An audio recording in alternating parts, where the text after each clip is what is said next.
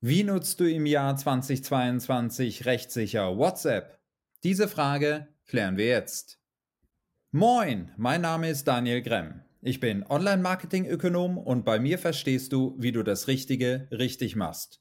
Heute habe ich IT-Anwalt Michael Rohrlich zu Gast. Gemeinsam bieten wir an der IHK Düsseldorf IHK Zertifikatslehrgänge an. Herr Rohrlich, wie nutze ich WhatsApp rechtssicher für mein Online-Marketing? Also insbesondere ist natürlich die geschäftsmäßige Nutzung gemeint und da gibt es ja verschiedene Meinungen. Einige sagen schon alleine die Firmenkontakte, die ich auf meinem Handy habe, ungefragt einfach WhatsApp zu übermitteln, um den Kanal überhaupt zu eröffnen, äh, sei schon rechtlich bedenklich. Was ist Ihre Meinung? Wie kann ich und kann ich überhaupt WhatsApp fürs Business benutzen? Ja, auf die Frage, wie kann ich WhatsApp rechtssicher benutzen, gibt es im Grunde eine 'ne einfache Antwort: Gar nicht. Ähm, äh, so ganz so schlimm ist es nicht. Ähm, äh, ich will es natürlich mal ein bisschen beleuchten. Ähm, äh, WhatsApp, ähm, es ist weit verbreitet, weil es einfach gut funktioniert. Das muss man einfach äh, auch der Fairness halber dazu einfach mal sagen. Klar, im Privaten nutzen das ja nicht umsonst auch sehr, sehr viele und auch businessmäßig wird es immer stärker genutzt. Ähm Technisch gesehen ist es ja so, dass es inzwischen eine, eine echte Ende-zu-Ende-Verschlüsselung gibt. Das heißt, die Inhalte als solche sind verschlüsselt, die Metadaten wohl aber nicht. Ähm, das, das übersteigt jetzt meinen technischen Horizont, mein technisches Wissen. Ähm, äh, soweit ich weiß, sind die Metadaten nicht verschlüsselt. Das heißt, die sind einsehbar. Äh, also die, die, die Frage, wer hat mit wem, wann und wie lange kommuniziert.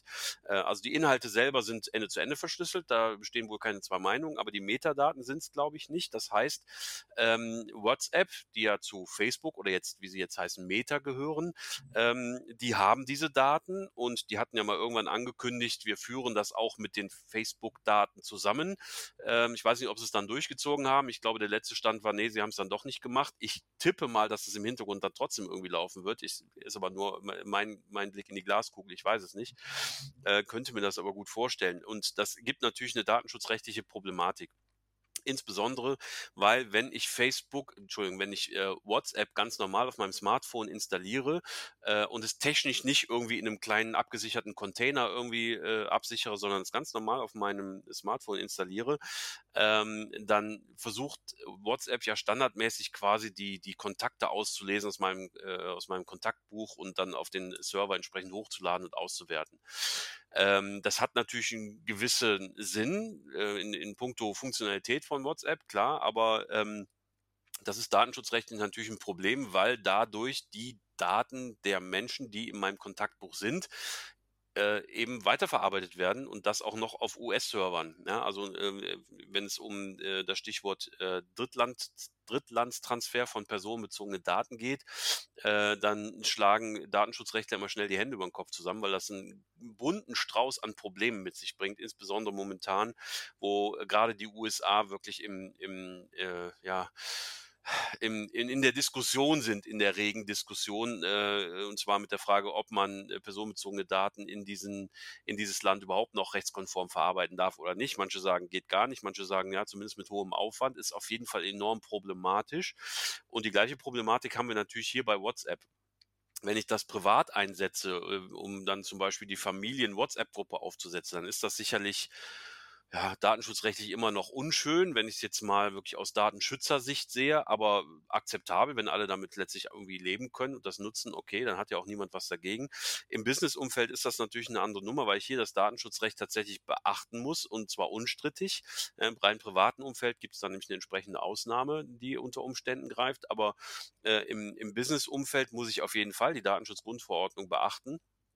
Und die sagt mir eben, dass ich für jede Verarbeitung personenbezogener Daten eine Rechtsgrundlage brauche, dass ich, wenn ich die Daten dann an Dritte übertrage, dass ich dafür eine entsprechende Rechtsgrundlage brauche und dass ich sowieso nochmal ähm, eine zusätzliche äh, Voraussetzung erfüllen muss, wenn dieser Dritte, an dem ich die Daten dann übermittle, ähm, irgendwo in einem Nicht-EU-Staat sitzt. Ja, und diese ganzen Voraussetzungen sind hier natürlich ähm, fraglich und müssten ähm, wirklich alle dezidiert erfüllt werden, wenn ich denn ähm, das so mache, wie WhatsApp das vorsieht, dass ich, äh, wenn ich WhatsApp installiere, dass eben das äh, Kontaktebuch und, und äh, das Adressbuch quasi ausgelesen wird und die Daten dann auf US-Server übertragen werden. Das lässt sich technisch wohl unterbinden, aber bei der Standardinstallation äh, läuft das ja nun mal so ab.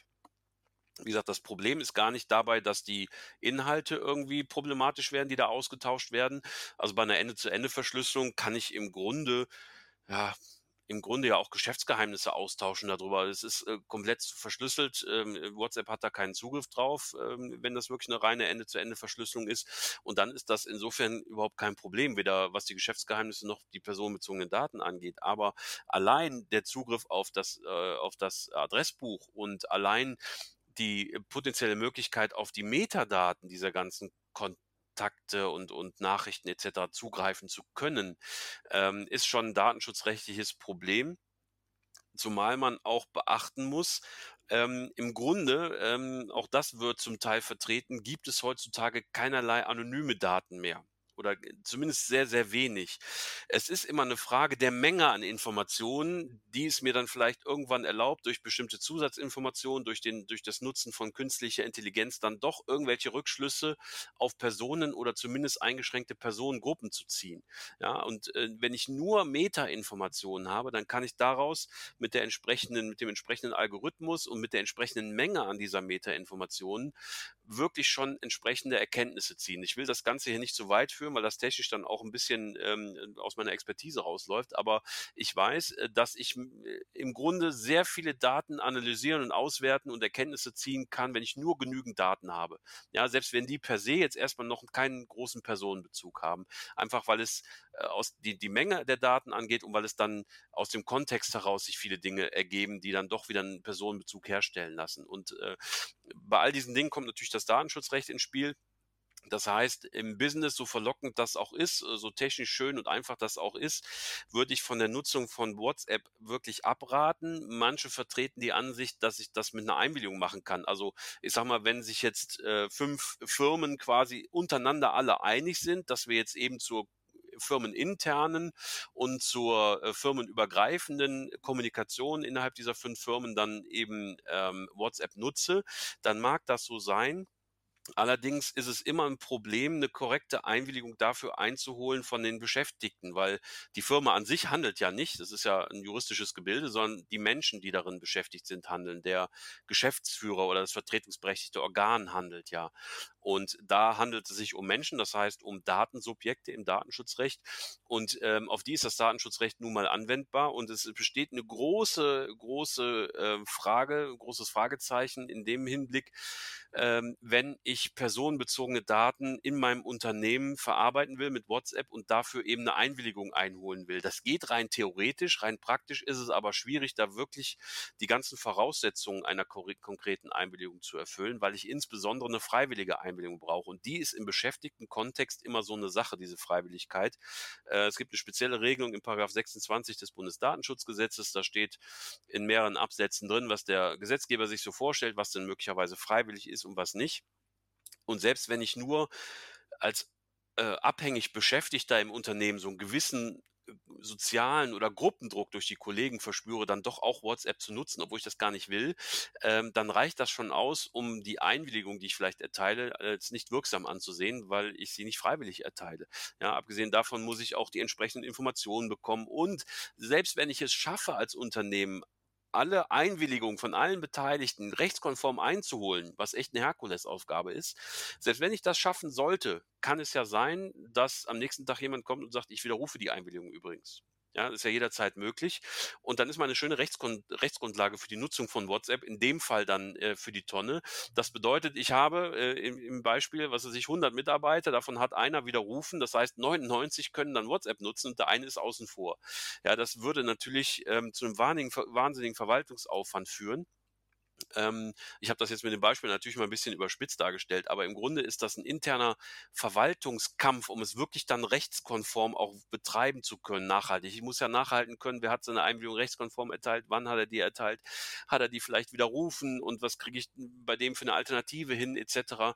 Also aus meiner Sicht wäre es, ähm, also häufig, wenn das alles so läuft, ja, und in vielen Unternehmen läuft es ja so, dann, äh, wenn es kein Problem gibt, okay, dann wird das eben so genutzt. Ich halte das trotzdem für fahrlässig. Ähm, ähm, weil ähm, ja, weil das Ganze eben mit den entsprechenden Problematiken beladen ist, die ich gerade beschrieben habe. Ich würde immer dazu raten, wenn man schon per Messenger miteinander kommunizieren will, wogegen ja erstmal überhaupt nichts spricht, dann ähm, doch bitte auf eine entsprechend datenschutzkonforme äh, Alternative zurückzugreifen äh, die es ja ähm, inzwischen durchaus gibt. Ja, Threema, Signal, um nur ein paar zu nennen. Es gibt noch andere Alternativen, ähm, die man nutzen kann. Ähm, insofern ähm, hätte ich da jetzt nicht die große Problematik zu sagen, äh, man darf überhaupt keinen Messenger nutzen, sondern die Problematik liegt halt bei WhatsApp und anderen Messengern, die von US-Unternehmen zum Beispiel insbesondere dann ähm, angeboten werden, wo die Datenverarbeitung so erfolgt, wie sie erfolgt.